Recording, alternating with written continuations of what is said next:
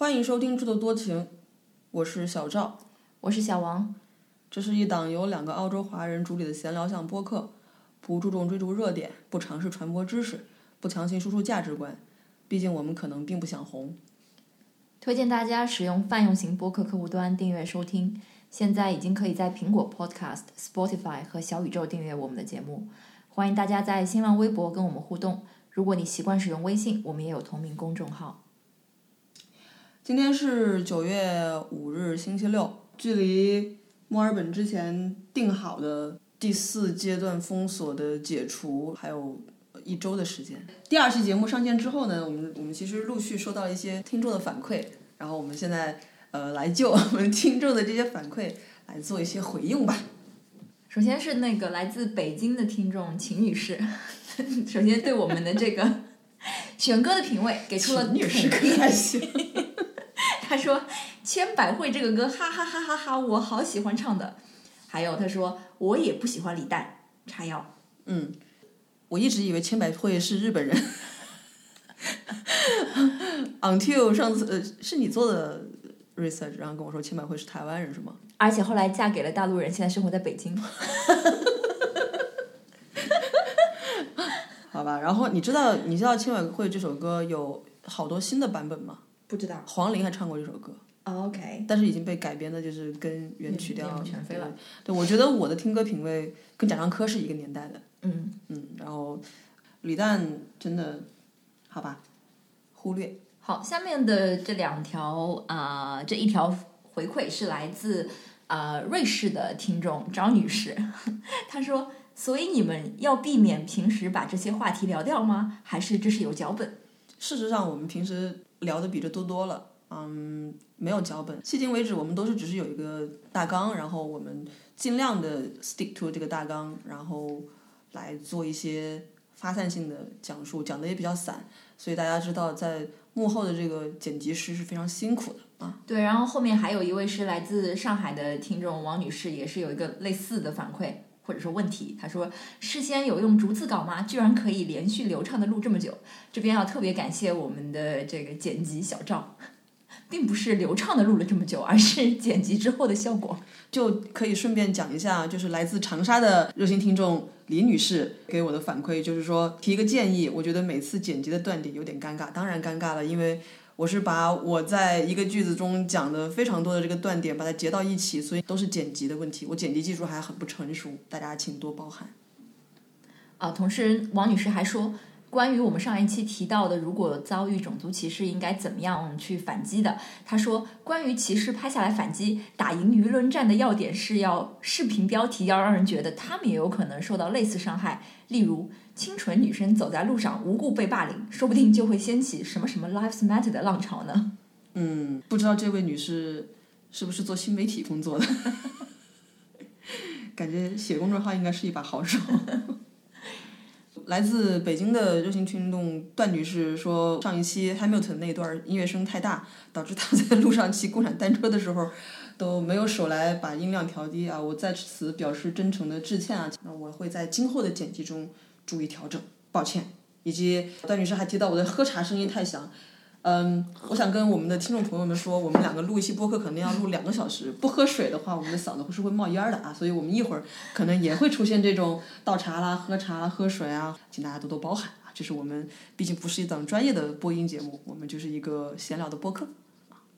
还有来自悉尼的热心听众朱女士说，听了我的广播觉得还不错，然后希望我加油，然后说我声音变了。我其实我本人从来没有听到过我真实的声音，相信大家有一定生物学基础的都了解，我们自己所听到的声音和别人听到的声音其实是不一样的。我也向小王请教过，我的声音在我们的这个音频节目中听起来和我本人声音是不是一样的？就是你一本正经讲话的时候就是这种声音。那如果我是调侃的，平时在饭桌上面聊天是不一样的，是吗？饭桌上面要看跟谁啊 ？Anyway，就是我的陪领导吃饭的声音就是这样的。我的结论就是，我不觉得你在播客里的声音跟你本人声音有什么不同。OK，就是、就是听起来是一样的，是吧？对对对。OK，主要是你知道吗？你平时没有那种发微信语音，且发完之后再听一遍自己刚刚发的语音的那种习惯，不然你就不会有这样的疑问了。我真是太讨厌微信语音了。By the way，尤其是工作的时候收到微信语音，我都不想听，不想回。好了，说太多了啊。另外就是来自英国的热心听众杨女士说，听了你大放厥词的部分，我也觉得我们是世界上最 racist 的民族。说之前国内要通过一个外国人永久移民的政策，然后还弄得挺魔幻的，哈哈哈嗯，我相信这个有识之士都会赞同我的说法。如果你不赞同我的说法啊，请关掉不要听啊，没关系的。啊，然后还有一些是跟呃咱们播客内容并不那么相关，主要是跟做播客这件事情相关的一些评论。有来自悉尼的听众范女士说：“我觉得我会有 podcast 制作问题向你请教的。其实我想说的是，目前为止我都没有制作这个节目，只是参与录制，后期的剪辑跟制作都是由小赵完成的。啊，请向我请教啊。”此外呢，还有就是来自美国华盛顿的江女士和来自还是来自北京的这个秦女士，他们都向我们提出了串台和上节目的申请。呃，即使秦女士的那档播客 现在还没有第一集都没有 对录出来，yet to be produced，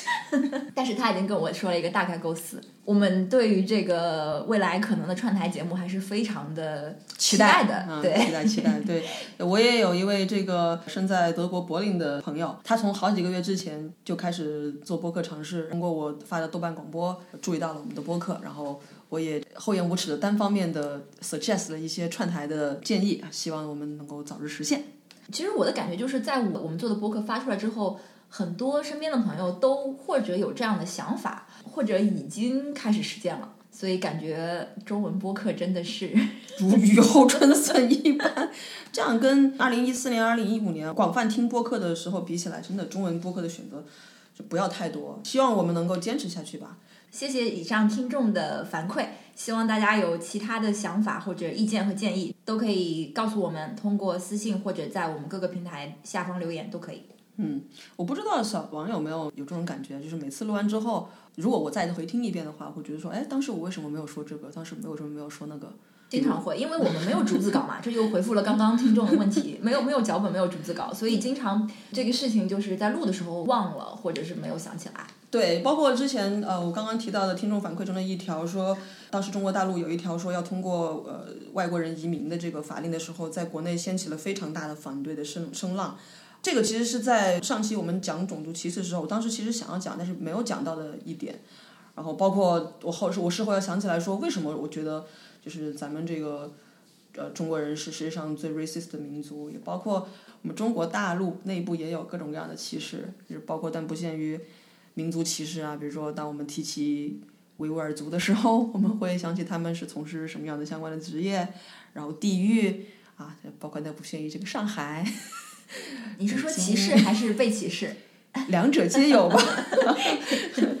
还有省内的，比如说，你看上海，其实，在地域上它是属于江苏省，对吗？但是你们对于苏北人民，怎么地是属于江苏省？历史上属于对吧？啊，历史上对，在直辖市之前，你们是属于江苏省，然后你们对于苏北人民可能不是，你不用把上海扯进这个事儿，你就说，比如说咱们国家著名的大内斗省就是江苏省。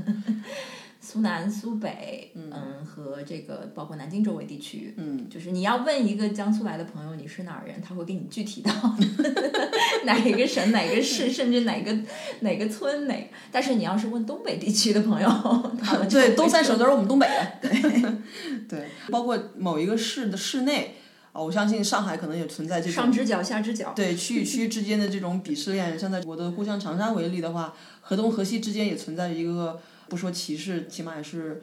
呃，互相鄙视的这样。打听一下是怎么个鄙视法？呃，总之就是河东的人觉得河西的人村儿，河西的人觉得河东的人暴发户。对，脑子里全是钱，没文化啊。然后有些朋友家里住在比如长沙市北正街那一块儿的，或者东塘那一块儿，就会觉得长沙市的其他地方全部都是乡下啊，都是外地人在那边聚集。所以这种歧视在我们中国人内部是就是普遍的一个存在。所以这个也是我们上期没有讲的部分。然后上一期在第一期的时候我就想讲，但是一直忘了讲了，就是这比较嗯比较 local 的一个事情。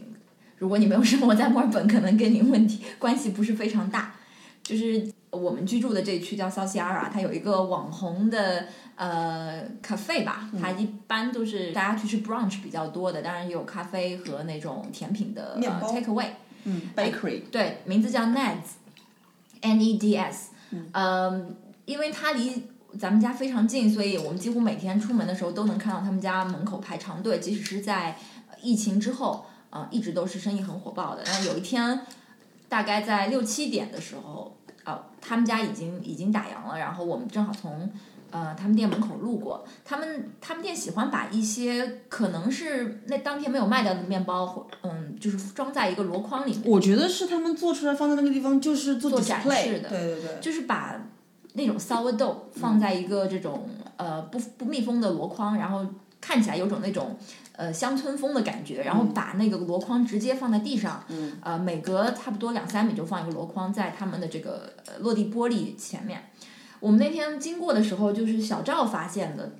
这个店里面有一些两只可爱的小老鼠，不止两只呢，好多只。我先看到两只，然后再定睛一看三五只吧。就是在那几个箩筐周围活动着。嗯嗯当时我们就觉得很恶心。嗯嗯回到家之后呢，我就给 Nets 呃他们的 Instagram 账号发了一个私信。我当时想法是我也不想把这事情搞大啊，我就跟他们 好像你能搞大一样。你是什么样影响力的咖呀？嗯嗯就是哎，anyways，我就给你们发了个私信，大致的意思就是说复述了一下我们看到的东西。啊、然后跟他们建议说，你们应该做一个 deep clean 了。我之后就是没有收到过任何 Neds 的回复，嗯，但是呢，在第二天，我又一次路过晚上的时候，我又一次路过 Net 门口的时候，发现他们把地上的那些呃箩筐面包全部收起来，放到了他们的 bench top 上面。对，台上。对，也就是说他们肯定收到了我的这条嗯、信息，而且也注意到了，也有一些相应的措施。措施，但是他并没有给我 acknowledgement，对连一句 thank you 都没有。对，然后这就让我非常的愤怒。小王愤怒的点在于老娘。这个不想把事情搞大，好心好意提醒了你啊！你收到了我的私信，你已读不回啊！你这个并且不给我一个代金券儿作为，他给我，我倒不一定会去啦。毕竟是有老鼠的地方，对吧？对，我就是告诉大家这件事情。如果大家生活在 South Yarra 这个 suburb 附近，或者嗯，这个是你的墨尔本网红 brunch 想要打卡的地方之一，那么就是 for your information，我们是不会再去吃任何东西了。小老鼠哦，朋友们。这期节目我们主要想来聊一聊旅行。对，因为我回忆了一下，从二月一号开始，澳洲对中国大陆宣布实行 travel ban，到三月二十号，澳洲全面的封锁边境，不仅是国际旅行，包括我们的这个国内旅行都已经受到限制。我本人作为公民，小王本人作为 PR，如果要离境的话，都是需要申请特殊的一个豁免，所以回国这件事情对于我来讲啊是遥遥无期的。就是我回国其实要申请签证，现在中国签证应该没有那么容易就批下来。然后我听说中澳之间往返的航班也处于一个非常不稳定的状态。之前我有同事的朋友订了八月十八号飞回去的机票，但是都已经临时被取消。然后包括我们旅途上也有一些感染的风险。无论是落落地中国之后，还是到时候从中国再回来，我们都有非常长的这种隔离的时间，还有高昂的费用。所以对于我来讲，回国应该不不在我的可预见的这个范围之内。对，就是其实现在我的一个感受是，闭关了小半年之后，我现在对于旅行，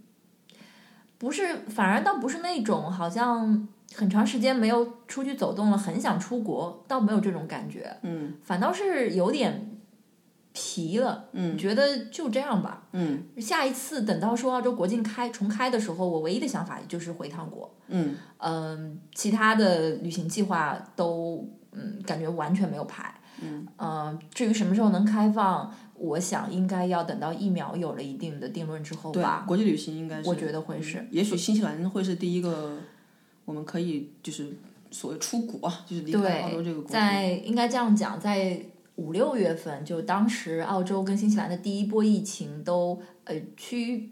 稳定之后，呃，曾经讨论过有一个叫 Trans Tasman Travel Bubble，、就是澳澳新之间的一个旅行重新开放。但这个事情随着 墨尔本那个呃第二波疫情，以及包括后来新西兰的第二波疫情，现在也没有一个什么具体的说法了。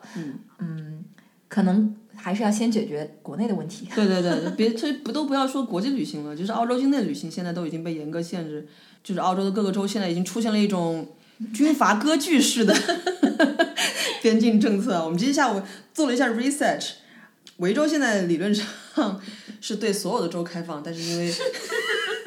维州是这大澳洲疫情最严重的州，所以也不会有其他州进来啊。但是维维州自己州内的限制大墨尔本地区的进出，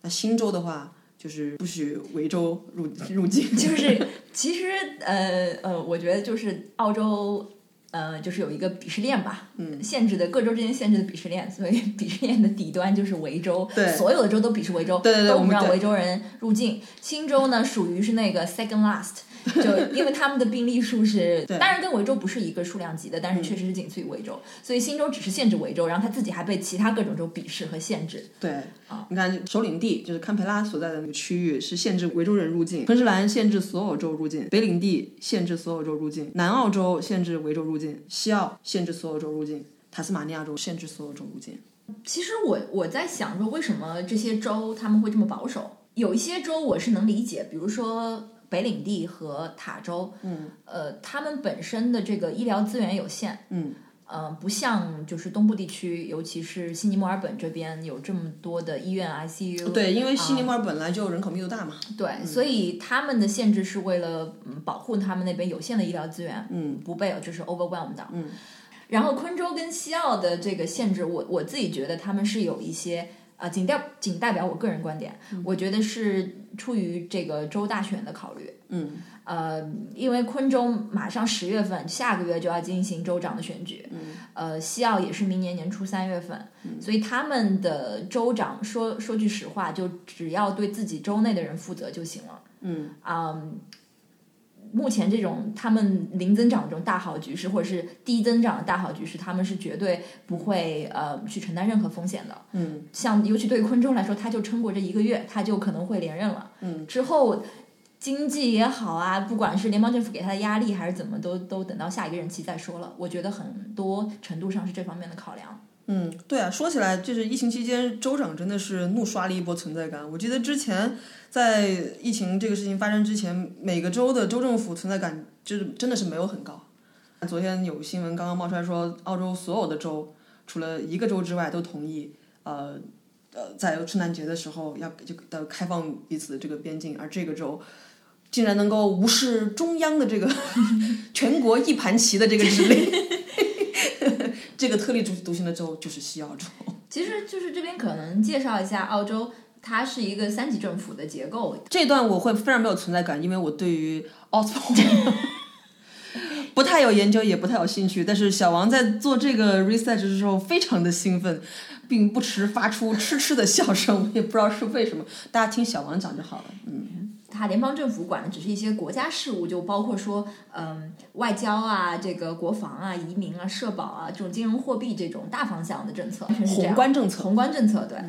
除了这些政策，澳洲的宪法里写的是 everything not listed as a federal responsibility 都是州政府的职责，嗯也就是我们生活当中更加跟我们呃密切相关的教育、医疗、鸡毛蒜皮啊鸡毛蒜皮、道路交通、呃娱乐体育。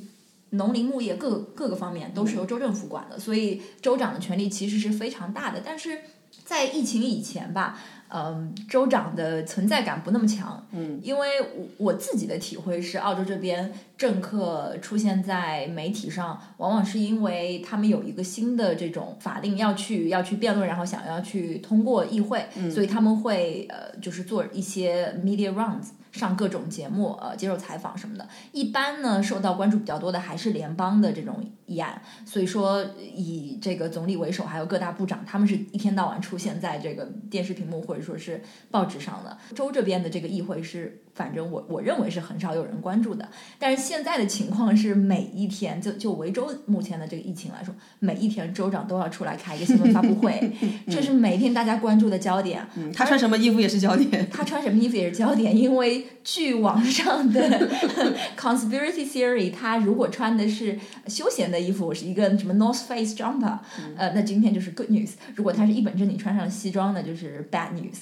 啊，反而反而总理那边是可能一星期出来一次，呃，各大州长就是真的是轮番轰炸我们的这个电视屏幕。呃，我觉得总理应该也是看不下去，大家各个州就是那种刚刚嗯小赵说的军阀割据的状态，所以他在嗯疫情期间呢，就是召集了一个相当于叫 National Cabinet 的会议，就是把各大州长呃招到一起和自己开个会，就是大家统一一下那个咱们国家接下去到底是往哪儿走。对对对，统一思想嘛。现在呢，就是昨天吧，九月三号的时候，他们他们说，呃，联邦政府的意思是说，咱们在圣诞节前怎么说，各个州之间的边境都要开放，因为 圣圣诞节，大家这个要回去过年嘛，呃，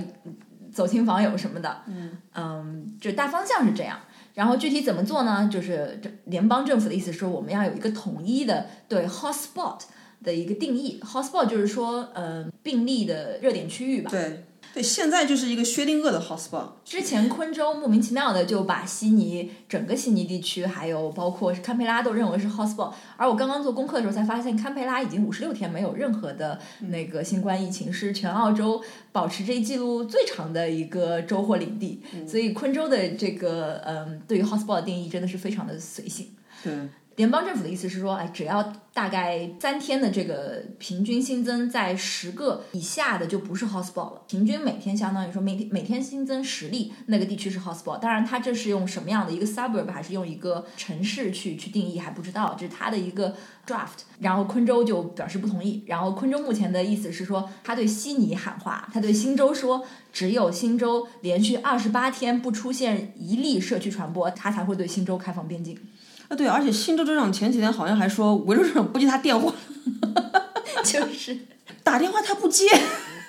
通过媒体喊什么话，对吧？然后刚刚那个小赵也说，西澳大家如果对澳洲有所了解的话，就知道西澳是一个非常资源富足型的一个州吧。他们的州长就就非常骄傲的说了一句，说我们州是十分之一的人口产生产的是澳洲百分之五十的出口。嗯，他还说我不能是不能那个冒风险。嗯，如果嗯任何的矿 mining industry 有有一些要被迫停产的话，对澳洲经济的打击是很大的。对，所以，所以他们就说，我们现在是要 be an island within an island，就是就是不和你们东部这些。我们就是孤岛。嗯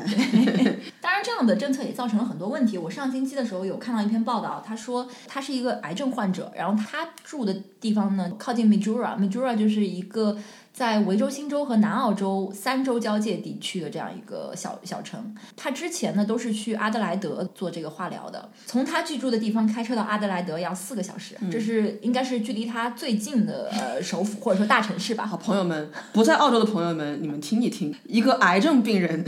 开车去离他最近的化疗是四个小时，想象一下澳洲是多么的地广人稀。广袤。对，对但是因为这个州境关闭的问题，他也向南澳申请豁免，但是没有被批准。他现在就被迫要去维州的一个叫 Warrnambool 的城市，是另外一个他可以去做化疗的地方。那个诊所他开车要七个小时，所以就是非常的不合理。这个新闻现在被报道出来之后，不知道有没有什么后续。但是我看各种 border restrictions 之后，他们都是说，如果你是 essential traveler，你要是呃需要接受什么医疗治疗，你都是可以申请豁免的。也许他的这个不被认为是急救，他只是你既可以在这儿做，也能在那儿做。OK，嗯，但是他因为说之前的那个医生是他在阿德的医生是他非常信任的，就是 saved her life，、所以他很想在那个医生那边做。就是这样的案例应该是挺多的，还是造成了很多问题吧。如果圣诞节假期按照中央的这个指示全国一盘棋，我好喜欢这个词语。圣诞节的时候，澳洲开放了国内游的话，你有想过要去哪里？其实我没有想过这个问题，但是现在我唯一知道的是，公司因为今年这个情况，大家没有人休 annual leave 嘛，然后公司就非常急，希望大家快点销假。以前我们圣诞节的时候，公司 close 两个星期，对不管怎么样都要 take 两星期的 annual leave。今年是一直从圣诞节前 close 到一月十八号，所以我今年圣诞节有几乎一个月的假期，而我也没有想好去哪里，因为也完全不知道到那个时候会是什么情况，能去哪里。对，而且按照以往的经验的话，圣诞节你去哪儿都是很贵的。但是今年因为没有了国际观光客，我觉得那个时候澳洲可能不会开放对国际旅客的这个边境。嗯，那如果届时没有了国际旅客的话，如果价格还比较合理的话，其实可以考虑出去玩一下。对，但就是像我刚刚讲的，我觉得这个 COVID 事情好像把旅行从我的脑子里面给挖走了。我现在对旅行没有以前那种。第一期的时候，你明明说你不能出去玩，你不开心啊。我指的是那种墨尔本周边的当天来回的，不是那种大的旅行，两星期、三星期的。我之前还跟小赵说，我过去好多年吧，基本上每年期待的就是那个 annual leave 的那两三个星期的时间去哪儿。但是今年因为你每年都要去一趟，比较远的地方，嗯但今年完全就没有这个想法。那你呢？呃，第一当然看价格。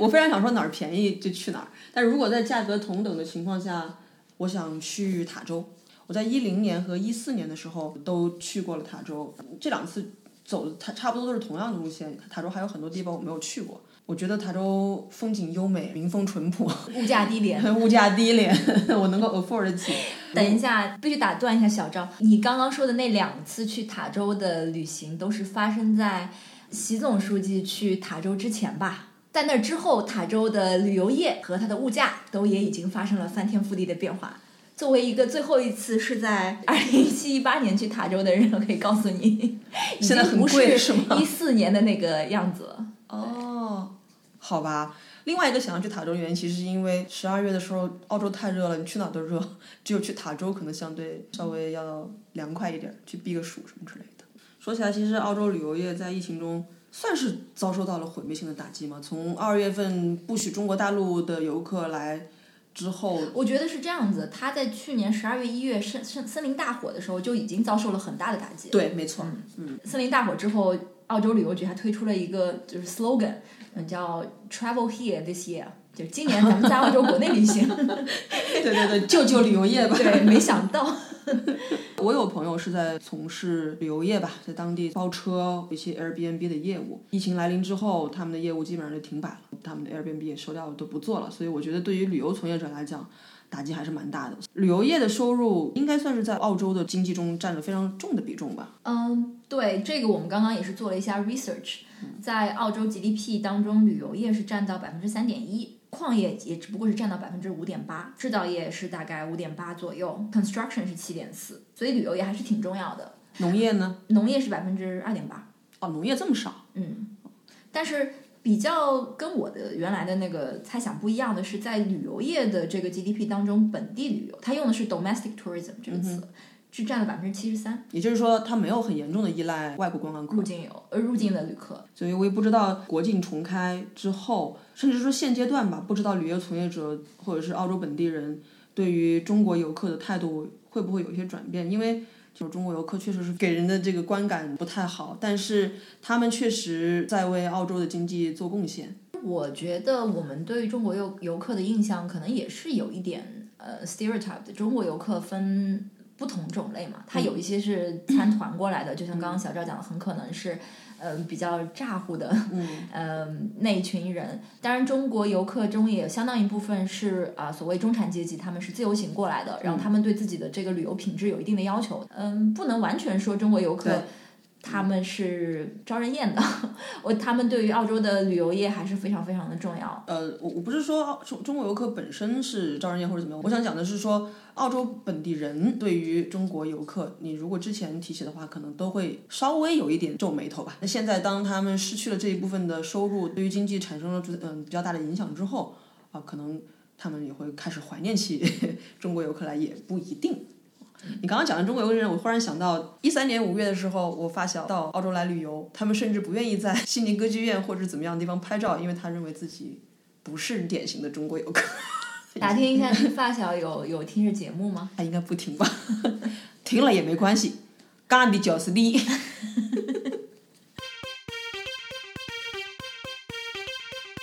那我们下面可能想要聊一下，因为我们现在是在一个无法旅行的日子里面，然后小王刚刚也表示出了对于旅行没有那么那么憧憬、那么期待，那我们就怀念一哎，下我现在想想，你说我不期待，是不是因为我觉得很多想去的地方我都已经去过了？啊。对啊，小王是一个旅游达人啊，就是他一会儿小王会如数家珍啊，我可以去先去吃个饭。我绝对不是旅行达人，跟我身边的很多朋友相比，而且我们。本身生活在澳洲就是一个巨大的劣势，不论飞到哪里去，都是长途飞行，最起码十几个小时。对对对，所以无肯定是没有办法跟很多在北半球的朋友比，尤其是在欧洲这种旅就旅游来讲，这是属于宇宙中心。你认为自己不是旅行达人，但是实际上你的这个旅行经历应该已经超过了百分之九十九的这个中国人。小王，要不分享一下，就是你觉得旅行的意义是什么？为什么我们要旅行？就讲你自己，我们不讲那种高大上的那种心灵啊什么的。你之前你说你每年都都期待放年假，然后出去玩那一趟，那对你来讲，这种很多原因吧，就是包括在挑旅行地的时候说，哎，我为什么这次想去这个地方，想去那个地方？嗯，一个就是视觉上面的享受，嗯，啊，你可能听说那个地方很美，或者是你看过照片、看过游记，有朋友去过，他们 PO 在朋友圈上，他们的这个国庆节的朋友圈摄影大赛当中，你看了一些作品，觉得这个地方很美，嗯，然后我自己也是一个挺喜欢拍照的人，所以从这个视觉享受的角度，我会想去那些让人看了很愉悦的这样的一些地方，嗯，这是一种。嗯，第二种就是对当地的人文有兴趣，嗯啊，它未必是一个从自然风光也好，从城市面貌来讲是非常 漂亮的一个地方，但是我对当地的人文，嗯、或是对它的社会有兴趣，我也会想去那个地方走走看看。还有一种可能，觉得那个地方会要消失了，没有了，可能是一个遗迹、一个古迹，或者是类似大堡礁那样的。会因为这个自然界的一些环境变化的原因而消失的这种景点，我也会想去看一下、体验一下。应该是这几种原因居多吧，我觉得。嗯，其实我想了一下，我在我在写提纲的时候，我为什么要写旅行的意义？嗯，对于我来讲，跟小王相比，我对于视觉上面没有那么高的要求，因为我觉得在图片或者是在视频里面看就已经足够好，尤其是将来 VR 技术逐渐发达，那我觉得戴上 VR 眼镜我能看到也不错。所以如果说我要上路去旅行的话，要么我就是奔着一个地方去陛下关。我们又开始 Q 到陛下关了，小赵来解释一下，什么是陛下关是吗？对，就是做壁上关的反义词呗。就是要身临其境的去感受，站在那个地方看到一些文物古迹，然后产生一种与古人神接的意境。你给人付版权费了吗？他不是已经停播了吗？没有，这种文物古迹的话，我要到那里去看，能不能让我产生这种与古人神接的意境。要么就是离开待惯的地方，去到另一个地方。我每天不用思考说我今天要上班儿，或者我今天要做一些很日常的事情，而我只需要思考说我接下来要去哪的这种体验。我大概在一八年到一九年，我休息了一年的时间，就是在这一年的时间内去了呃比较多的地方。我当时觉得我为什么要出门？因为我没有在工作了，我就是想要去不同的地方去待着，不在家里待着，而是去另外一个地方。我是为了出门而出门，我不知道这样讲有没有 make sense。挪窝的感觉，旅行的意义对我来讲是一种挪窝的感觉。但是，嗯，你刚刚讲的这个问题，我想问一下，你对于那种度假式的旅行是怎么看的？就比比方说，去到的是一个好像是那种巴厘岛 resort 这种感觉的，那你每天眼睛睁开之后，其实。你要说能做的事情的话，不是说好像很多地方能去 explore，、但是那个环境是非常放松的，你可以做一些像你刚讲的，你是挪窝，你在家也可以做的事情，你可以搬到那边去做。前半段你说的给我的感觉是，好像你比较喜欢那种游程，嗯、比较紧凑，或者每天有事有游程可以去呃做的，有事儿可以去做的那种旅行。但是你下后半段又给我感觉，你说你只是想挪窝，那挪窝是不是就是这种度假式的旅行？不是，对你刚刚讲的那种度假式的那种旅行，我有明确的答案，我不做度假式的旅行。就是如果说我只是换一地儿睡觉，我只是把我睡觉那张床从我睡惯的那张床换成酒店的床的话，我不会去做这样的旅行。我在一八年十月份的时候，第一站先去了安徽，然后我其实并不知道我下一站要去哪儿，我也不知道我什么时候回家。我爸妈在问我什么时候回去的时候，我说我不知道。走到哪儿算哪儿。走到哪儿算哪儿。然后我甚至在，我我当时记得我在呃一线待着的时候，我都不知道我下站会去哪儿，直到我那天逛完之后，我看到他们的长途汽车站有有一个汽车是直达景德镇，嗯，我就从一线坐上了去景德镇的大巴。到了景德镇之后，我也不知道我下站该去哪儿，直到我后来看到了说，哦，这边去南昌其实也挺方便的，然后我就去了南昌，挪窝到另外一个地方，做一些 explore 的事情。哪怕是没有什么固定的景点，其实我现在想起来，在南昌，我除了去了江西省博，我好像也没有去什么。我连那个滕王阁，我都是我都只是远远的看，我没有进去，我就去了江西省博。我觉得挺好的，就是这种在你就是到了到了另外一个地方，然后你去 explore 一下你的周边，然后也并没有什么其他的东西。其实我还挺羡慕的，因为我自己的我有个 wish list，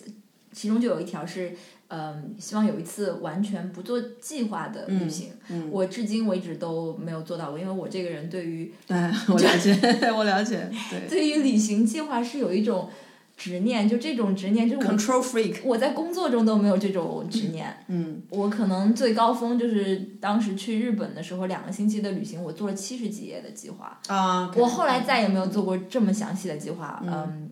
对，但一方面也是因为日本有很多这个资料你可以搜索得到。而且我觉得看看你去哪里，像我这种旅行，像这种完全不做计划这种旅行，我也只敢在中国做，因为你是指因为成本的考虑吗？成本的考虑是一方面，另一方面是你的呃语言不会有任何问题嘛。那你去日本的话，我觉得你如果不事先定好的话，你去到一个地方，也许人那个地方的人完全都不会，他不会讲英语，你也不会讲日文，那这就是一个问题我觉得最大的考量还是成本了。啊。好不容易像如果说去欧洲，你好不容易飞了二十四小时对到对对对那边，对，对跟目的地不做安排，那就是想看都看不了。对，确实，我在我在我在刚刚讲那段旅行里面，我在当天六点钟之前，我都不知道我那种人会睡哪儿。嗯，对，所以这是一个很很冒险的旅程。对，所以说这种旅行，我觉得目前来讲，可能我会去做，也是会在我一个比较熟悉的环境里面。嗯，比方讲澳洲就可能可以这样做，在淡季的时候，嗯嗯、或者在国内也可以。嗯嗯，对，总之这是我比较向往的一个状态，还没有实践过。你还年轻，但如果不是如果不是因为当时我在休息的话，我也不会做这样的计划，对吧？这都是机缘巧合。作为这套攻略里面旅行最多的人，有没有什么觉得值得分享的旅行？其实我觉得挺多的。嗯嗯我们来讲 top three 吧，，Top three，嗯，or top five。Top three 吧，Top five 可能就太长了。OK，嗯 我觉得的 Top three，按照时间顺序从最久远的开始讲吧。嗯这趟旅旅行，嗯，如果你要我说 Top one 也是它，嗯就是我二零一一年跟我两位大学同学去台湾自由行，嗯，两个星期的那那一段旅行，就是我觉得我人生中到目前为止最享受的一次旅行。为什么呢？首先去之前期待值非常高，当时现在回想起来真的是有种恍如隔世啊。大陆跟台湾刚刚开放自由行，啊 我们现在在二零二零年，自由行这个事情已经是过去式了。上海作为第一批试点自由行的城市，可以去办理这个入台证。呃，一个新政刚刚推出的时候，有各种的呃不明确。当时办理这个入台证还非常贵，然后又要去抢那个上海到台北的特价机票。总之，在前期准备工作就有很多呃不确定因素。终于到了台湾，呃，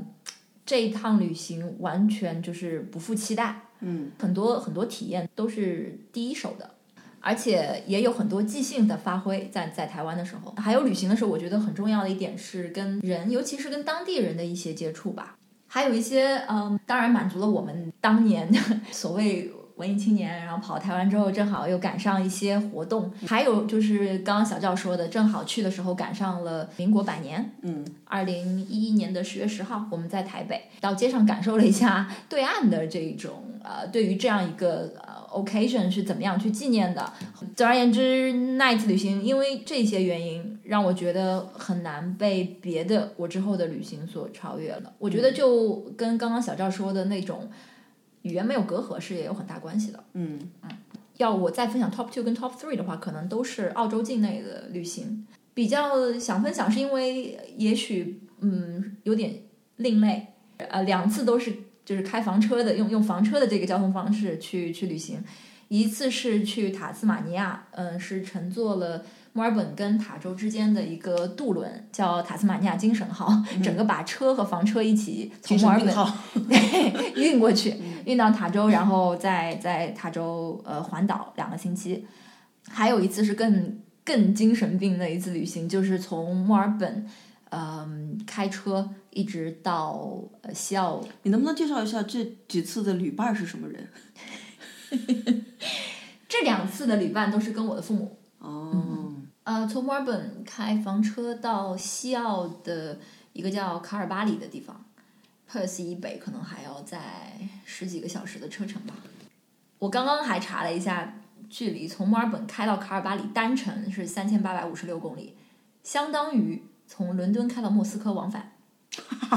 就你不比较，你可能没感觉，你知道吗？你要是这样一想，就觉得好远。嗯，它中间比较有意思的是，在从南澳到西澳有这么一段，嗯，叫纳拉伯平原，有差不多一千二百公里的公路，那是无人区，只有每隔大概几百公里有一个 roadhouse，这个 roadhouse 相当于一个服务站，它又可以住宿，又可以加油，然后有一个这种呃小卖部啊、有一个饭店。就没有没有别的，没有没有人居住在那边，在那那段路上，而且是很长一一段距离都是没有信号的，所以当时心里还是挺慌张的吧。我们有带了一些这个备用油啊什么的，就怕路上会有一些呃意外，而且因为我们也是圣诞节去的，一度那边的气温，小赵知道，南澳夏天的时候就四十几度吧。嗯嗯，我们因为又是后面拖着房车，也很怕汽车会出一些问题。嗯嗯，感觉是冒险的意义大于大过于旅行，就是好像要去做这件事情，嗯，而并不真的说啊、沿途的风景有美到呃怎样怎样。我觉得是挺这不就是我刚刚讲的那种，你只需要挪个窝，然后去 explore 那种感觉了吗？嗯，对，就就其实我觉得我挺喜欢那一次旅行的，嗯，而且我还挺庆幸是在二零一八跟二零一九的跨年的时候做的，嗯因为去年像一九二零就是森林大火那一段很多都是不能开了，就这样的旅行感觉有过这样一次经历还是挺不错的。嗯那其实房车其实是一个旅行神器。呃，我觉得在澳洲还是挺方便的。对，你又觉得房车提升了你们的旅行体验吗？非常有的一点就是，在我刚刚讲那个无人穿越无人区的时候，你可以想象那样的 roadhouse 那样的所谓的服务站里面会卖些什么派，嗯，chicken parma maybe，就提不起食欲。对，你是站在中国游客的角度来讲。对我是站在中国游客的角度来讲，嗯，所以我们当时呃开房车最大的好处就是把房车的冰箱都塞满了。嗯，这样旅行是有门槛的。你如果没有这样的硬件设备的话，这个旅途应该没有那么享受。所以我觉得在旅途当中的这个食品上的补给，还有晚上睡眠质量的保证，这就是房车带给我我觉得最大的旅行体验的提升吧。对，其实，在旅途中最容易觉得疲惫的时刻，就是你吃不好又睡不好的时候。嗯，你这次旅行的呃愉悦程度是怎么样？它是非常重要的因素，除了你所眼睛所看到的东西之外。而且这是相用相对呃比较低的成本获得的舒适，你不需要去去住非常高级的酒店，嗯啊、你自己可以控制你这些东西，你食物跟跟睡眠质量。呃，这里面可能有一个意识，就是我们在。呃，因为澳洲各州新冠疫情之前 虽然没有军阀割据，但是它每个州对于可以在从另一个州过来的时候、啊，quarantine 那个 quarantine 是非常的严格。嗯，可能对于澳洲是没有那么了解的朋友，可能呃，我们我们插入一个概念解释吧。因为澳洲的生态环境，包括州与州之间，因为澳洲很重视农业跟畜牧业嘛，如果是外来的物种，很容易给当地的植物或者是生物带来。毁灭性的一个灾害，所以澳洲在呃国际旅行和州境旅行之间的这种检疫措施都是非常严格的，都是为了保护当地的生态，为了保护当地的农业。之前我所谓跨州，也不过说是维州跨去新州，那新州跟维州之间就没有什么 quarantine 的检查，理论上你不能去携带生鲜东西啊，或者是瓜果类的呃跨境，但实际上不会有人在忙碌的这个是 hum highway 吗？设点说一辆一辆车拦下来查。呃，但是在我们从南澳跨境到西澳的过程当中，是每一辆车都要停下来开箱检查。嗯，跨境之前一天，我是特地查了西澳呃农业部的网站，什么东西可以带，什么东西不能带，什么东西要削了皮装在袋子里带进去。我们把不能带的水果都吃了，嗯，需要削皮的都处理了。最后开箱检查的时候，那个奶奶还跟我说：“You've done your homework。”后来就是大手一挥放我们走了。但是他确实开了我们，不仅是开了我们车的后备箱，开我们副驾驶前面的那个嗯 glove box glove box，有可能有人会把东西藏在那个里面。嗯，开了房车的门，去房车的冰箱里面都检查了。嗯，所以是他们对于这个 quarantine 是非常的认真的。我的旅行非常集中的发生在过去的三五年之内，可能是因为我之前因为工作的关系，当然我其实因为工作关系去过不少地方。那真正意义上自己说呃掏钱然后做规划去旅行，都是集中在最近的这个三五年。有排位有排名吗？One two three。排名不分先后。从时间上面讲的话，首先是一七年去日本的旅行，应该是把二零一七年跟二零一八年两年去日本的旅行拼在一起吧。日本真的是一个非常值得去的地方，尤其是如果是对古建筑和一些东亚的这种文化历史有兴趣的朋友，一定要去日本，尤其是关西地区去看一看。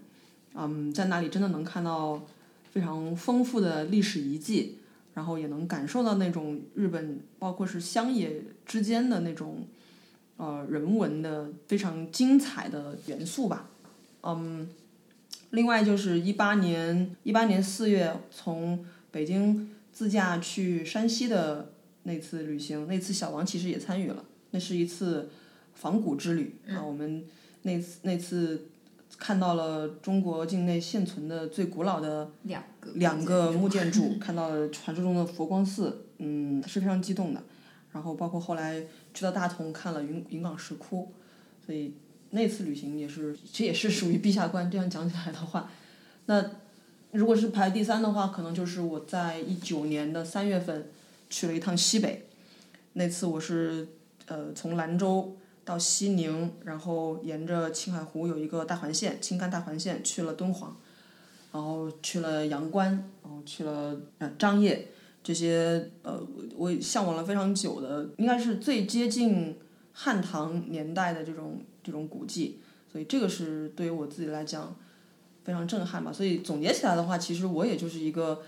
就是就是刚刚说的嘛，就是陛下观对我来讲，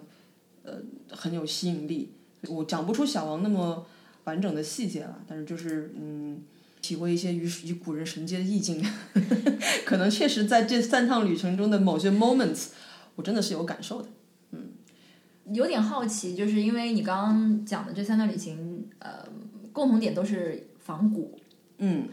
也不光是某种程度上因为仿古而让他们呃让你记忆犹新吧，嗯，你会去一个完全没有古迹的地方旅行吗？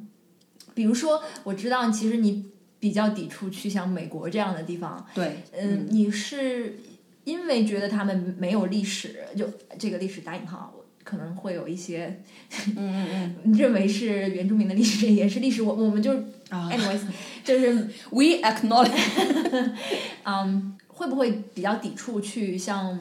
美国，嗯，包括香港这样一些比较没有历史古迹的地方？谈不上抵触，但他们一定不在我的旅行清单的呃优先的位置。美国，我觉得我此生可能都不会去。我为什么要去？就是我去这个地方的话，我为什么要去？像我说，旅行的意义对我来讲，第一个是我要这个去仿古。那美国它可能没有我想仿的那些古啊，我不是说没有古。但是美国有博物馆。呃，因为博物馆它它的博物馆的文物已经已经脱离了它原本的环境了。这个是陛下陛下观里一直会被这个讨论到的一个议题。那你觉得在博物馆是没有办法产生与古人神接的意趣的吗？体会到？嗯，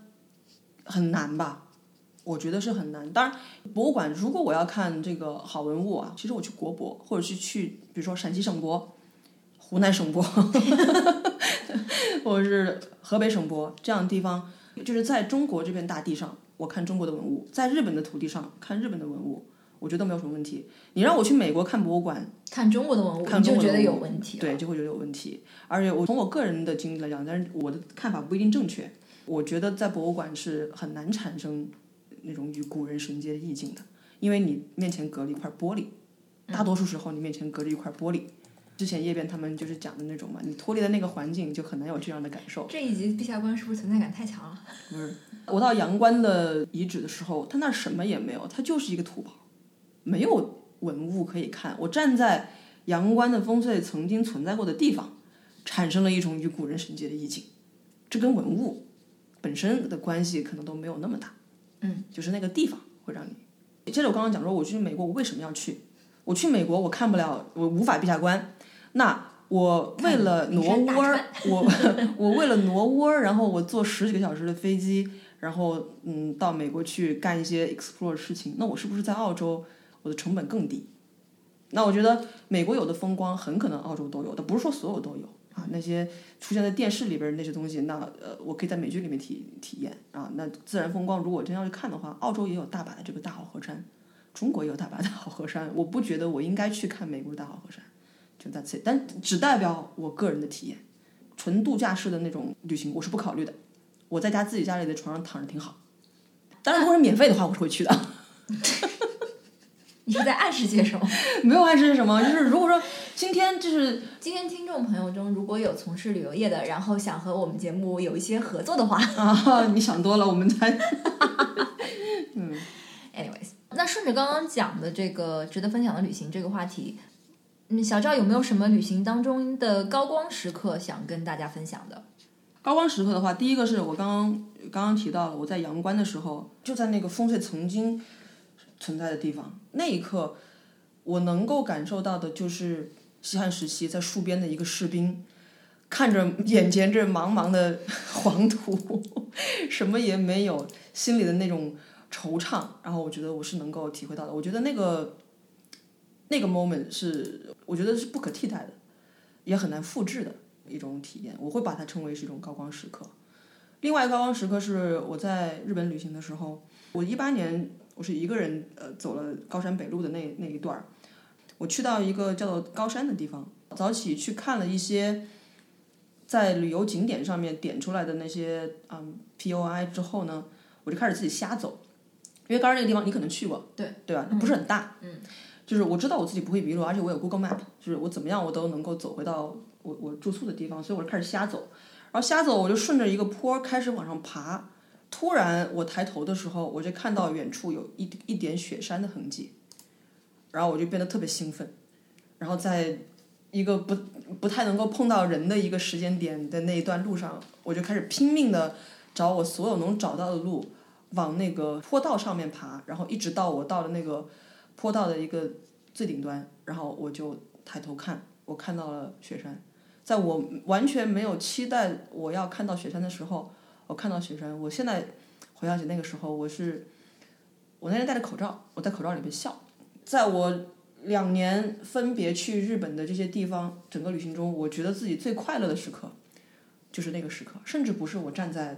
比如说唐招提寺，唐招提寺的门口的那那个时候，当然唐招提寺也是也是非常好的体验啊。但是我在高山不经意间，然后看到了那一点雪山，那个是我觉得特别高光的时刻。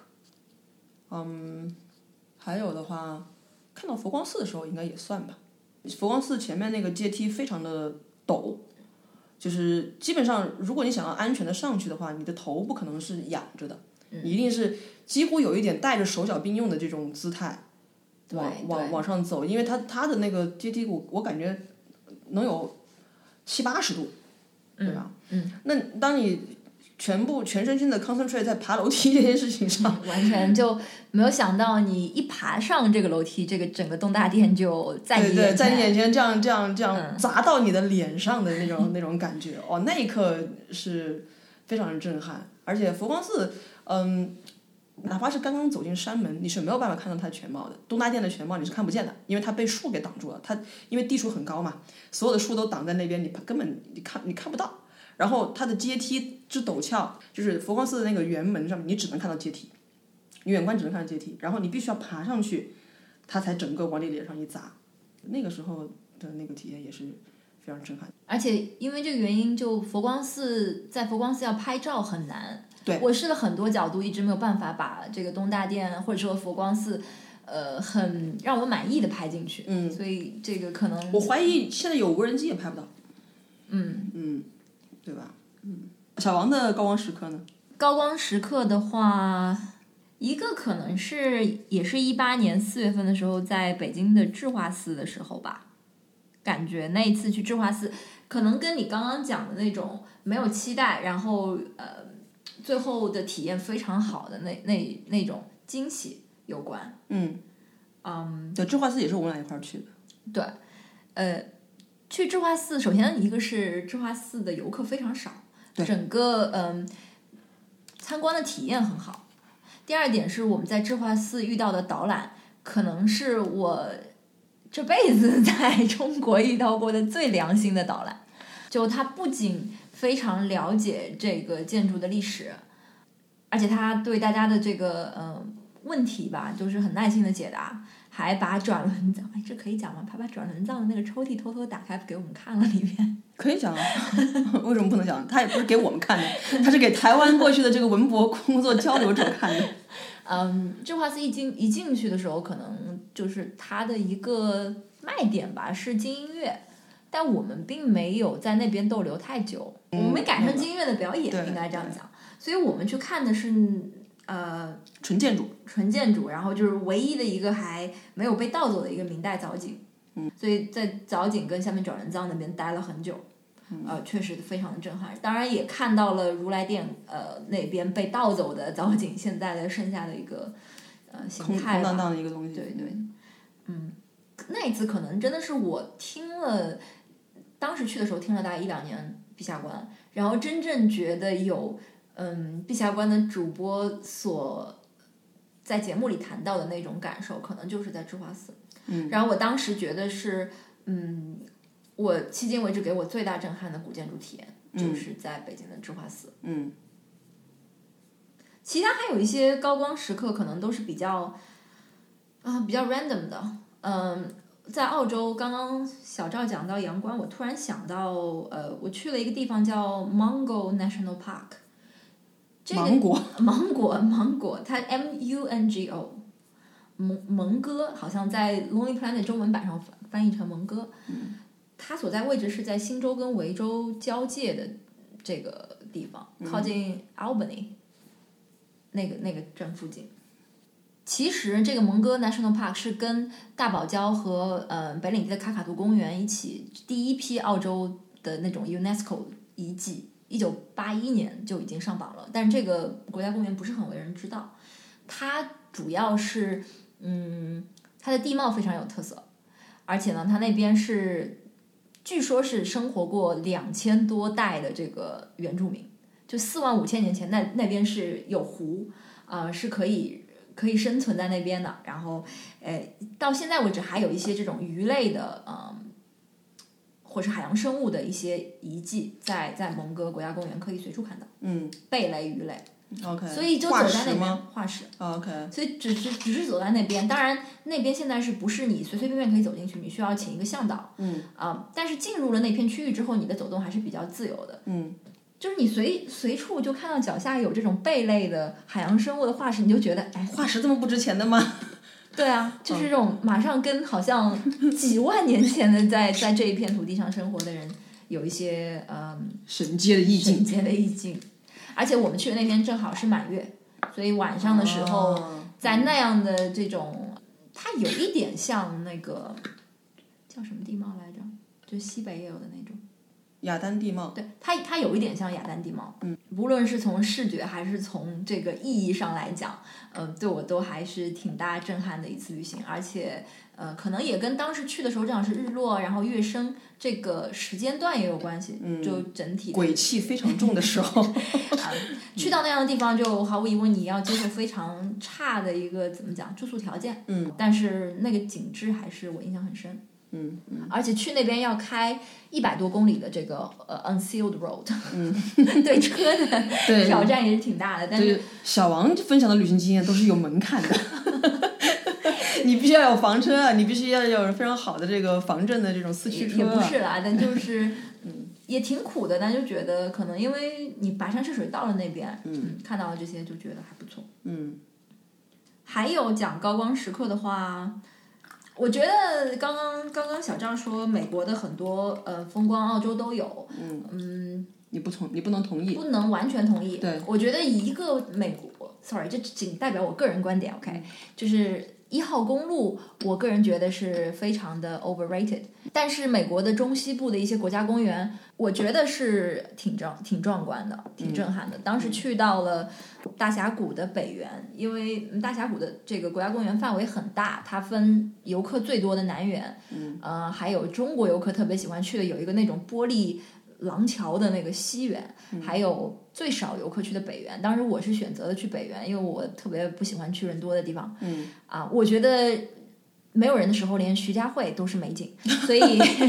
所以我就特地选了这种呃去的人最少的一片吧。嗯，当时也是感觉开车开了可能有六七个小时那一天，到那儿终于放下行李。走进它北园的有一个像呃住宿的地方，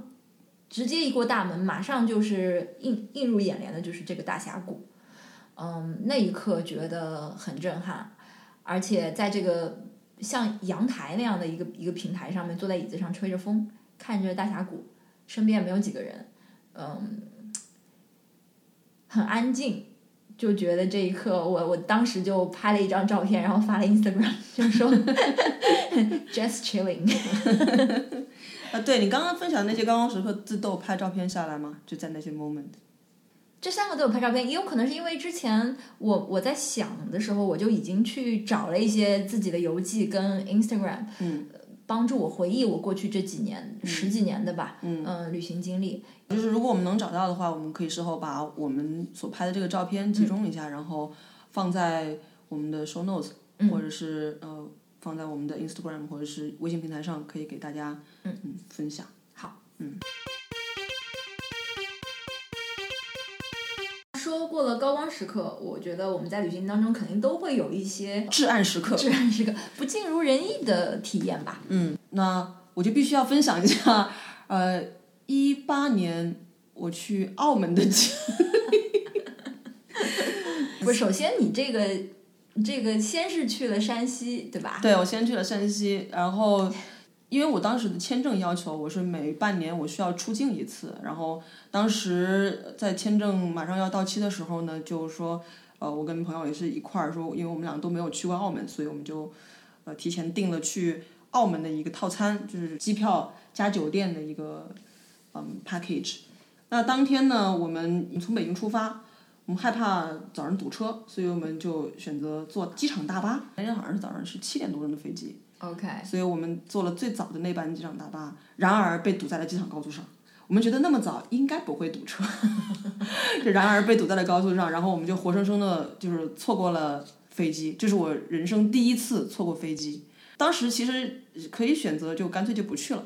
那当时的朋友又不甘心，觉得说，那我们订的好像是比较便宜的一个机票加交酒酒店套餐。他说，我查了一下，这个酒店你你单住酒店你都要这么多钱了，那我们这个不去的话就亏了。然后呢，我们在机场当场买了一班，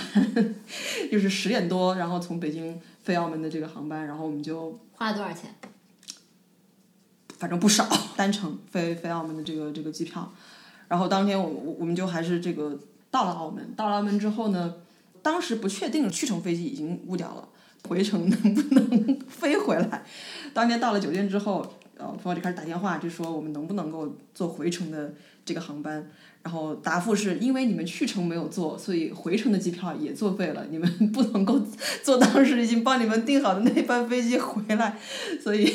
我们当天又在澳门买买了一班从澳门飞回北京的航班，我当时也不知道脑子是不是秀的了，我为什么不直直接从澳门飞回长沙呢？我为什么要从澳门飞回北京？就非常无奈的。对，其实你们应该在北京机场的时候就先问着回程能不能坐。对，没错，就是 就是这样。所以我们等于是买了四张机票，买了四张机票，然后在澳门这个这个待了两天，在澳门的这个囧途。所以这不是旅行本身那个旅游地给你的什么伤害，是 嗯啊，那如果讲旅游地的话，其实我在去年去西北的那趟，然后我们在青海湖被当地的藏民给宰了，因为当时我们去的是淡季嘛，青海湖其实已经结冰了。嗯，我们有当时有两个选择，一个选择是我们直接走景区大门，然后买景区的正规门票，然后那个门票大概是在我忘了是六十还是八十。反正就是一个比较，就是相对而言比较贵的一个一个价位。然后当时那个司机就说：“他说这个时候青海湖已经结冰了，你买正规门票下去看的也是一块大冰坨子，那你跟当地的藏民进去也是可以的。”然后我们就被拉到被当被他对接给了当地的一个藏民团，然后藏民就说：“哎，二十块钱一个人啊，你们这六个人就一百二十块钱，把你们拉进去，你们你们随便玩。”然后我们当时就轻信了这一个说法，然后被拉到了青海湖一个。完全不美，然后也没有什么看的一个一个地方。哦，我们大家都觉得那地方体验很差，稍微大概在那边待了大概是二十分钟的样子，然后我们就想走，然后这个时候就完全，我们就联系不到那个那个要要来接我们的人，他本来说他那边等我们，他其实我们回去说他不在，然后我们联系不到来接我们的人，然后我们的司机也在一个很远的地方，就他说你打电话叫他们来接你们，然后我们当时就完全找不到人，我们就开始很无奈嘛，就开始往呃我们停车场那边走，然后这个时候就那些藏民可能就当时有当他们那边的眼线，可能就觉得我们要跑，因为我们当时没给钱，嗯，可能就给他们打电话或者是怎么样，然后就把那帮人给叫回来，那帮人就开着几辆大车。就就风驰电掣般的跑到我们面前来说：“你们什么跑？你们你们什么要跑？”然后当时其实我们有点生气。然后当时跟我在一块儿的是有几个从上海过去的大学生，嗯，他们就开始跟那些藏民发生一些争执，意思就是说你把我们骗到这边来，然后你们说在那边等等也不等啊，藏民就开始发飙，藏民就开始说你们今天就是敢敢不不给钱试试看，就是那种感觉要动刀了，你知道吗？所以当时就是内心不得不说还是觉得有点害怕的，嗯，就是觉得。我不会把命搭在这儿嘛的 那种感觉，明明就是每个人为了二十块钱不值当。想想澳门的机票，对，想想澳门的机票，对，当时感觉是有点害怕。最后我忘了，可能是嗯，我们一起同行的叔叔阿姨可能出面，就是他们说了说，最后就坐上他们车，就是还算安全的，就是回到那边。但是想起来那一刻是整个西北的旅途中比较危险的一个时刻，就是有感觉自己的人人身安全受到了威胁。嗯，所以。这也是我当时在西北给你写明信片的时候，我说有坑嘛，嗯，就是我我当时就是就是想提醒你说，就是不要踩这样的坑。今天我向我们所有的听众朋友们分享这个体验：你们去青海的青海湖的时候，一定要走正规的门票进去，不要听那些藏民们就是胡说八道。其实我觉得旅行当中，我嗯最不想做的一件事情就是这种跟。无良的商贩斗智斗勇这件事儿，嗯，呃，当然这个事情在包括国内和欧洲旅行都是比较常见的。这也是为什么我觉得很多人享受去日本旅行，因为它比较，它不是比较了，它是特别的让你放松，嗯，就你完全不需要去考虑这种要和呃呃这些。试图赚你钱的人，嗯，斗智斗勇这件事情，那在旅行当中就可以全身心的去去享受当地的风景也好啊，或者是一些人文体验也好，嗯，倒不是说日本的风光它有真的那么美，或者是嗯，它是整体让你觉得舒服，对，让你觉得放松，嗯，我觉得你说到这个，我突然想起来我的，因为刚。讲说至然时刻，我想我好像也没有什么特别让我印象深刻的。我突然想起来，在西班牙的时候，嗯，当时在格拉纳达要要租车，这是我第一次在呃非居住地就是租车，就我之前只在澳洲租过车，嗯，然后跑到西班牙租车，我记得还是一个挺大型的租车公司。我在澳洲租车从来没有遇到过这个情况，就是我买了网站上所谓的全险，嗯。但是呢，到了现场之后，他说我买的不是全险，嗯，呃，很多不包。后来他说你要再加七百欧，嗯，才能买全险。但是当时我也不知道为什么，我就很紧张，呃，也很稚嫩，嗯，我就觉得说花钱就是蛮安心，蛮安心，因为我们谁也没在欧洲开过车，嗯，而且当时我也已经就是很久没有在靠右行驶的国家，嗯，包括嗯，我是。我父亲也很久没有在靠右行驶的国家开过车了，我们俩都是一直在澳洲开车，所以跑那边当时觉得会有很多的嗯未知数，而且接下去要去的几个这种城市也是以这种比较狭窄的道街道闻名的，在欧洲，所以觉得说我当时想法是我一定要买一个全险，就因为他在西班牙又是语言不通，嗯，最后我就给了他这七百欧。后来我想起来是非常的觉得为什么不跟他死磕到底呢？嗯。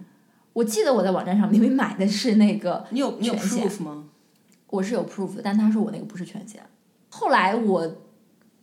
应该是在哪一个国家，我我记不起来了。我可能在海外又遇到过类似的事情，我就坚持还是没有买任何这个额额外的这些产品。嗯嗯。哎，不过话又说回来，有一次是我第一次去塔斯马尼亚的时候，可能是在一四年的时候吧。嗯。在澳洲这一点还比较好，它虽然。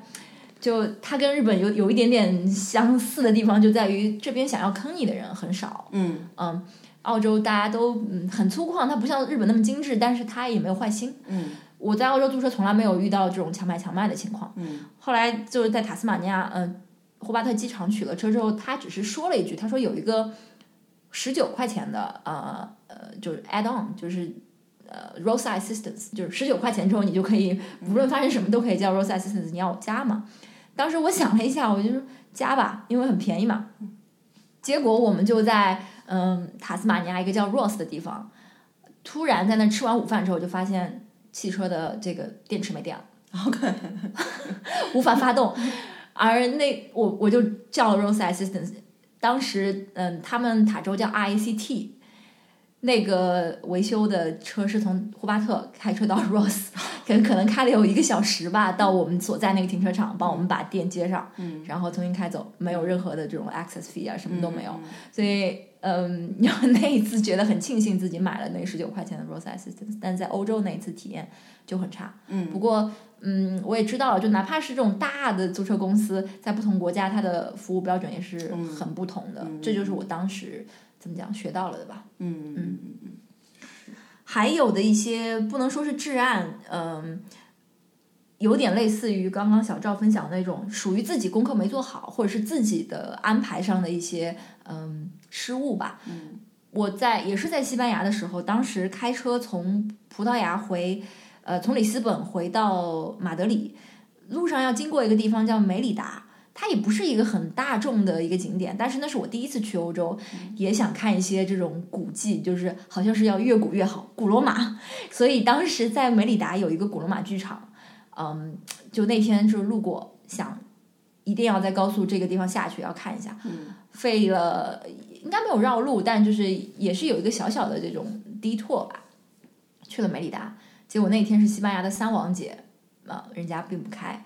所以所以那天就跑到这个城市里面逛了一圈，最后在当地的麦当劳买了个午饭，然后 就又走了。这不能算至暗，就是总之是一个失误。无功而返的时刻。还有类似的一个经验，就是在去年的时候，在法国巴黎，当时是为了嗯，可能说是贪便宜吧。就卢浮宫，它每个星期还是每个月来着，有一天的夜场它是免费的，你只要差不多五六点去那儿排队啊、它每天有一个人人数限制，你只要排在比较靠前就能进去，免费参观卢浮宫。那我想也好，嗯，就去了。结果就是那个夜场，它有一些重要的呃展品是不不对外展出的，嗯所以那一次去就是最后，倒不是说我多想看蒙娜丽莎，但是你来都来了，对吧？就是没看到蒙娜丽莎你没花钱咋不说了呢？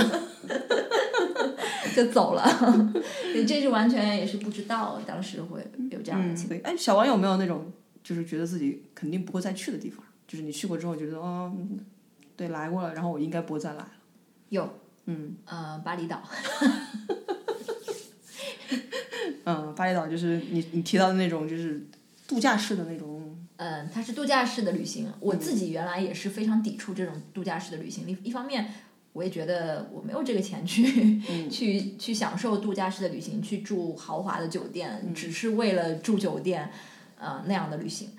但是呢，巴厘岛又相对来说，它是一个嗯酒店比较便宜的，跟跟其他的一些，包括特别是澳洲境内的海滩相比，嗯所以当时就去了。嗯，我的体验我还是不适合这种 度假式的旅行。哪怕你住的是一个嗯、挺好的 villa，又有私人的泳池，嗯，空间很大，但我就觉得可能还是小赵说的，我就在家躺着就行。嗯，还有吗？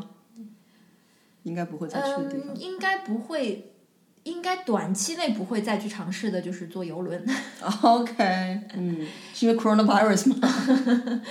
我挺庆幸在 coronavirus 之前做了，那也不会说，哎，这事情我没有 take 过，是什么样的体验？因为我身边不同的，哪怕是跟我同年龄段的人，也也有一些跟我说游轮的体验是不错的。嗯上去之后你完全不用费什么心，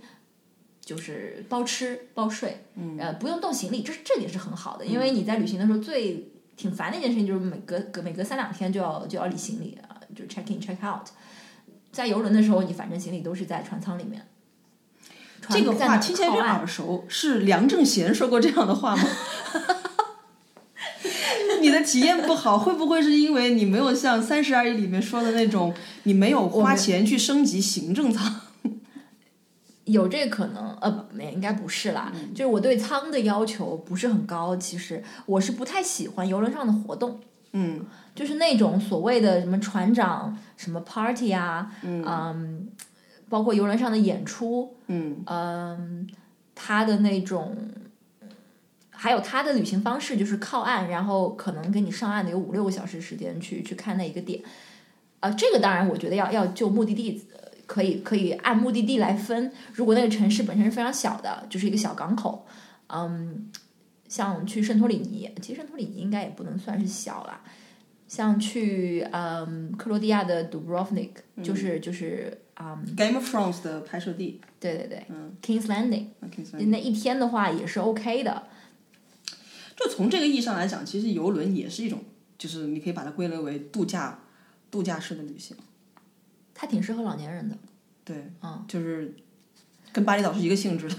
嗯，哎，还真的有点像，因为巴厘岛它最好的一点，完全不用动脑子，不用想，哎，巴厘岛这点还是挺好的，也不太需要斗智斗勇，嗯，他们还是民风挺淳朴的，就应该是说它。的旅游行业的 SOP 在那个地方有比较标准化的这种操作，那小赵是有没有一些就觉得说再也不会去的地方？跟跟你的样子差不多。就是因为我其实不喜欢度假式旅行的，所以嗯，我去年四月份的时候去了一趟桂林，桂林山水甲天下的那个桂，二十人民币的那个桂林，我应该不会再去了。那次就有一点像度假，那次是我也是跟朋友一块儿去的。首先我们在阳朔那边住在酒店里面，然后酒店那边就能看到所谓的喀斯特地貌的那种、那种山嘛。嗯然后除了山水没有了，没有别的东西了。所以对我朋友来讲啊，我觉得，对，说的就是你。对我朋友来讲，他就是换了一个地方睡觉，然后换一个地方工作。Hello，你从香港 来到桂林，你却打开电脑在那儿工作，然后睡觉。Anyway，所以呃，我桂林我应该是不会再去了。如果是单纯看喀斯特地貌的话，在湖南省跟广西省交界的地方，那里就已经有非常漂亮的喀斯特地貌，我不需要到桂林去看。哦，我要补充一下，澳门我是不会再去了，留下了太多伤心的往事。那有没有你在旅行的那个当下，你就说哦，我一定会再来的这样的地方？说实话，我我可能旅行的当下会有这样的想法，但是我刚刚想了一下，可能只是当时的一个想法。我们现在你在让我去想我去过的地方，我有很多喜欢的地方，但我也许没有一个说是我必须还要再回去，嗯一定要回去的地方，嗯，好像也没有哎。我的话，我在零零七年离开云南的时候，我就想，我十年后要再回云南。一七年的时候我也没有去了，日本是我就一定要再去的地方，说奈良吧。那你还想再去奈良，是因为你没有去法隆寺？当然，原因之一也是留下一些遗憾，有些没去的地方。当然，也有地方我是愿意去 revisit。嗯，在东京我可能不会再去。嗯，奇怪。那有没有一些，比如说，嗯，一直想去，而但是还没去，但也不着急去的地方？嗯，不如小赵先说吧。哦，我问这个问题就是为了伦敦而 而说的，就是伦敦就是我一直想去，但是还没去，我也不着急去，甚至我觉得，在我自己没有准备好之前，我不想去。其实我以前对于意大利，我也是这样的态度。嗯哎，说实话，去了欧洲，嗯，最近两次去欧洲之后，我我一直到现在我都觉得我可能还是去的太早，但是我也不知道，我就听过一种说法是 “you can never be fully prepared，OK，to go to Europe”，嗯就是你一直觉得我我之前一直说啊，我要把那个古罗马历史看一遍，我要把那个嗯什么艺术史看一遍，然后才能去欧洲。事实上，我看了一些东西，我做了一些功课，到了现场，毕竟有时间限制，你不可能真的一件一件的艺术品看下来。嗯况且你要考虑你旅伴的这个体验跟感受。你说到伦敦也是，伦敦也是我我会觉得不急着去。你去了好多次欧洲了，我可以这样讲，也去了欧洲的大部分国家，西方的哪一个国家？除了英国之外，去了一些比较就是大家会常去的一些嗯西欧国家吧。对啊，你都已经到了那边了，但是你却没去英国。嗯，我朋友去欧洲，他他都已经到了爱尔兰那边了，他也没有去英国，嗯，就是挺奇怪的。但因为我本人我到现在也没有去过欧洲啊，嗯。就是第一个是害怕长，真是害怕长途飞机，嗯，第二个觉得我如果我觉得我要是去欧洲的话，我很有我很有可能就去这一次，就是从从这种旅途劳顿或者怎么来讲的话，那我觉得我应该要准备好之后，我要连英国一块儿去，连伦敦一块儿去，所以我现在还没有准备好，所以我也也不着急去。嗯，我讲完了伦敦，那你嗯我可能没有吧，OK？嗯，就也有可能就是还是被那个新冠给闹的。我也之前，我之前你知道吗？我之前特别无聊，就又又一次印证了我人生曾经的这个 空虚。闲下来的时候，我就会在本子上写我接下去几年要去哪里，嗯都已经排到了什么二零二几年，嗯，所以我以前肯定是有的。但是我你的计划堪比蓝莹莹的这个片约。但是现在我你叫我想的话，我就会觉得，嗯，都不是特别特别的想去。我之前挺想去南美洲的，嗯嗯我还曾经跟朋友商量过，说要去智利去那个啊、嗯、百内国家公园。嗯，但是现在可能没有那么的啊想旅行了。嗯，可能人生状态有一些变化吧。Am I supposed to ask you？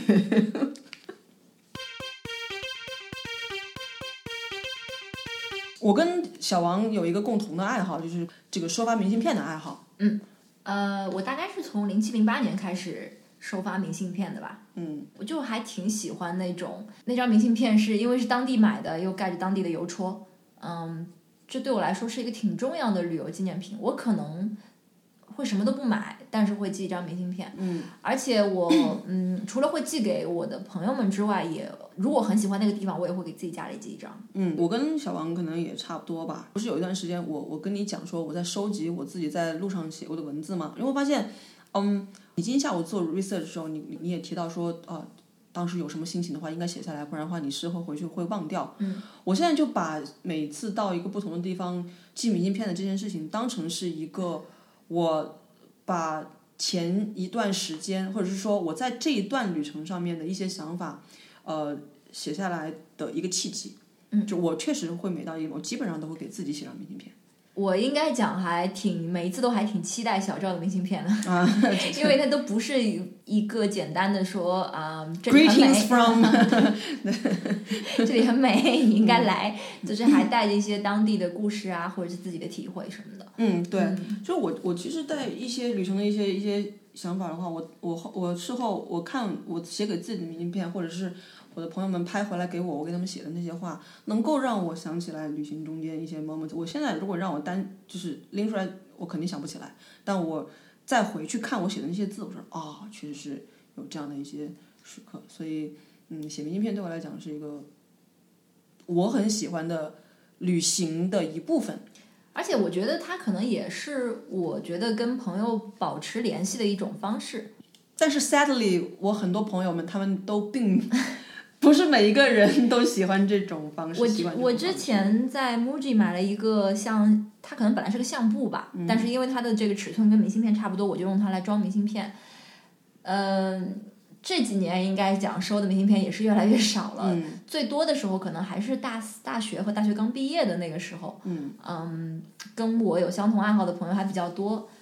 那个时候收的比明信片也比较多。但是现在有一种，有的时候有一次我给一个朋友写明信片，因为种种原因，那个明信片三个月才到他手里，然后呢，他就有说，在在今天这个嗯，就你微信下一秒就能收到的。这个时代有有这样一张好像是三个月前 travel 过来的明信片，又是从另外一个大陆上、大洲上到终于到了你手里，然后就觉得还挺奇妙的。嗯嗯是没错。不讲别人吧，就是在我自己来讲，就是各位在听我节目的朋友，如果你们在出去旅行的时候愿意给我寄张明信片，it means a lot to me。对，说到这个，我现在还在期待一张来自拉萨的明信片，哦，是吗？好，来自这个上海的热心听众陈女士。好吧，希望你早日收到。今天我们录的时间非常长啊，那我们今天最后的环节是来做一些在澳洲旅行的推荐吧。可能是一些比较小众的地方吧，我觉得。如果是大众的，大家都会知道。嗯，当然也可以讲这些。对，小小王可以推荐小众的地方，因为我没有去过小众的地方。你肯定去了，但是你可能觉得就 another beach 不 town。是，就是因为我在很我我在我跟小王相比的话，可能因为我在阿德莱德、悉尼和墨尔本都有居住的经验。嗯，我对阿德莱德和悉尼的那种比较 local 的东西的了解可能比较多一些。你可能只在墨尔本长期的居住。嗯，对我先说几个吧。嗯嗯，一个是我刚刚提到的那个 Mungo National Park，我个人是非常推荐的，但是可能这比较适合在澳洲居住的朋友啊、有一个长假，大概三四天的小长假的话，可以过去，嗯，看一下。它的特色是什么呢？澳洲唯一的古迹吧，可能是为数不多的古迹。嗯如果大家有这种仿古的嗯欲望的话，我觉得在澳洲你很容易看腻海海岸线，因为澳洲哪儿哪儿都有海岸线。对，嗯，但是不是每个地方的海岸线都好看？比如墨尔本的海岸线就不是很好看，沙滩就不是很好看。对，这里有一一段尴尬的沉默。Anyways，嗯，对，海景很多，然后容易有一些审美疲劳。呃，山的话就是乏善可陈，嗯，所以像那个地貌又是挺有特色的，然后它有一些嗯荒漠的这种感觉，是一个 change of scene。我觉得，嗯，长期在澳洲居住的朋友，也许看腻了海岸线，嗯，看腻了那种雷同的那种小镇，嗯 你可以去 Mungo National Park 玩一下。另外，我推荐的是，就说我去过的，我觉得最漂亮的，嗯，海滩是在西澳的 Esperance 那边有一个、呃海滩叫 Lucky Bay，嗯，那边真的是我看过的这个，嗯，水清沙白，然后它的颜色真的是那个蓝就不是说嗯深蓝色，它是浅蓝，然后它有靠近沙滩那部分跟离开沙滩比较远的部分又是不同的颜色，嗯，而且那个海沙滩上还会有袋鼠，早上的时候，嗯，所以还挺独特的，嗯。嗯。另外的话，还想推荐，如果在维州的话，推荐大家去维州东南部的威尔逊海岬，当地人一般会叫它 Wilson's Prom。维州比较地势的比较平，嗯，如果光看山的话，靠近 Grampian 那边的山又是给人一种干枯的感觉，它跟中国那种秀气的山不一样。而威尔逊海甲那边，它至至少是有山有海，对我来讲是一个很好的平衡。嗯，我没有在维州其他地方看到过这样的风景，那里的海滩也是很很不错的。下一次有机会带小赵去，因为小赵一直在 diss 这个 维州，至少是墨尔本吧，墨尔本市区的海滩，所以可以去 Wilson's Prom，嗯，它是我维州最推荐的地方。另外，可能说几个旅行体验，它不一定是景点。我自己觉得澳网是 澳洲最好的旅行体验之一。如果你是看网球的话，嗯、现场的观感跟即即使你买一张草地票进去的话，呃，我觉得都是非常非常不错的。仅代表小王个人意见。前提是你对网球有兴趣吧，我觉得是。嗯，还有一个，嗯，如果大家喜欢跑步的话，呃，我推荐大家参加悉尼的一个年度的活动，叫 City to Surf。他这是冷笑是什么意思？这一条路线非常的漂亮，因为它是十四公里的一条线路，从海德公园一直沿海岸线跑到 Bondi Beach。嗯，经过悉尼那些富人区啦，然后，呃，我觉得从从风景上来讲，真的是很不错。小赵分享几个吧。嗯，好吧，那我先从我的第二故乡这个南澳洲啊，因为我之前是在阿德莱德读的大学啊。如果你们给了澳洲足够多的时间的话，一定要去看一看阿德莱德。因为我认为阿德莱德是最具备澳洲特色的风土人情的首府城市。这边可以插一句吗？嗯，就是当时在我们从墨尔本开车去西澳的途途中，本来是只是在去程安排在阿德莱德住，然后玩一下，回程呃也会在南澳停，但是没想再在阿德莱德，但是因为太喜欢阿德莱德，回来 又在阿德莱德住了同一个营地，又住了一次，嗯，可能也是太喜欢 Central Market。嘿 嗯就我我觉得阿德莱德不会让你失望，它非常的安静，然后没有很多的高楼大厦，它的建筑都比较古老。然后 North Terrace 大家可以抽时间去走一走，就在同一条街上面有，呃，整个南澳洲最老的大学就是阿德莱德大学，然后有旁边就是呃南澳的这个美术馆、博物馆和州立图书馆，然后还有阿德莱德 Zoo 也在不远的地方，所以呃阿德莱德城市很值得一走。嗯，葡萄酒庄的话，我觉得见仁见智吧。我个人因为对于葡萄酒庄不是有特别大的兴趣，因为我不是很喜欢喝红酒。那但是巴罗沙谷是非常著名的这个酒区，如果你要是觉得那儿人太多，可以去呃 McLaren Vale 啊，它这个也是另外一个嗯葡萄酒的一个产区，那边的风景也是很漂亮。近郊有个叫做 Handorf 的一个一个德国小村庄，如果你没有去过德国的话，你可能可以在那个地方找到德国的感觉。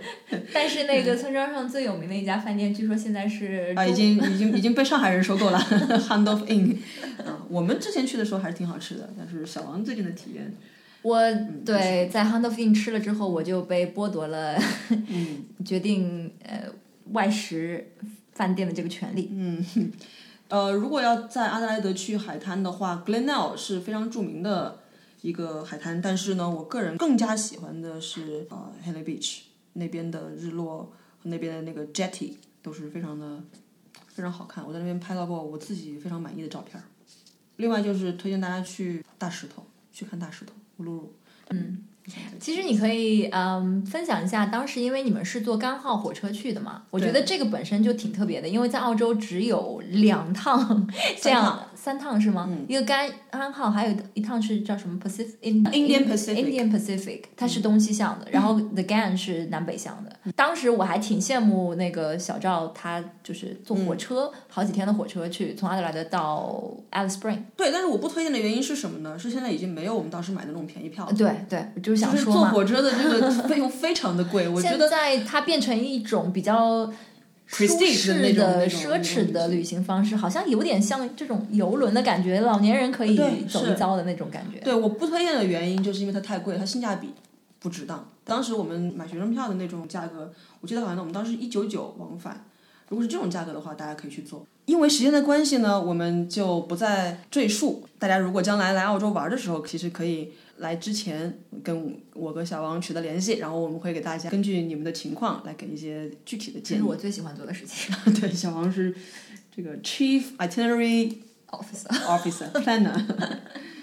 那么谢谢大家，呃，听我们啰里吧嗦这么久，也不知道几个人能够坚持听到这一刻。听到此刻的朋友，请将精彩打在公屏上。大家如果喜欢我们的节目，或者是对我们的节目有任何的意见和建议，欢迎通过各种方式跟我们互动，包括但不限于在各大平台给我们留言，给我们两位主播发私信。当然，如果大家喜欢我们的节目，也非常希望您可以去苹果 Podcast 给我们打分，这对我们非常重要，因为可以帮助其他朋友找到我们的播客。可是我们不是不想红吗？不是想红嘛，就是如果对他们会产生帮助的话。好吧，口是心非第一名。那么今天我们就聊到这里，因为小王已经饿得滋儿哇乱叫了。我们从下午三点到现在已经是晚上十点，都没有进食了。好吧，那么我们下期再见拜拜。，Stay tuned。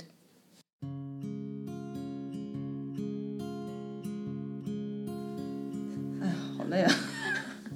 我我当时九点半的时候，我一看说什么？想想到了，但是没有提到的是，我们在中国大陆内部自己也有非常多的这种歧视啊，包括我们中国大陆，我们中国大陆内部也要录一个方言版本的。欢迎收听《自作多情》，我是小赵，我是小王，这是一档由两个爱着活人距离的闲聊向播客，不注重追逐热点，不尝试传播知识，不践行输出价值观。毕竟我们可能并不想红。推荐大家使用泛用型播客客户端订阅收听，现在已经可以辣盖苹果 Podcast、Spotify 特子小宇宙 订阅阿拉个节目。欢迎大家辣盖新浪微博和阿拉互动。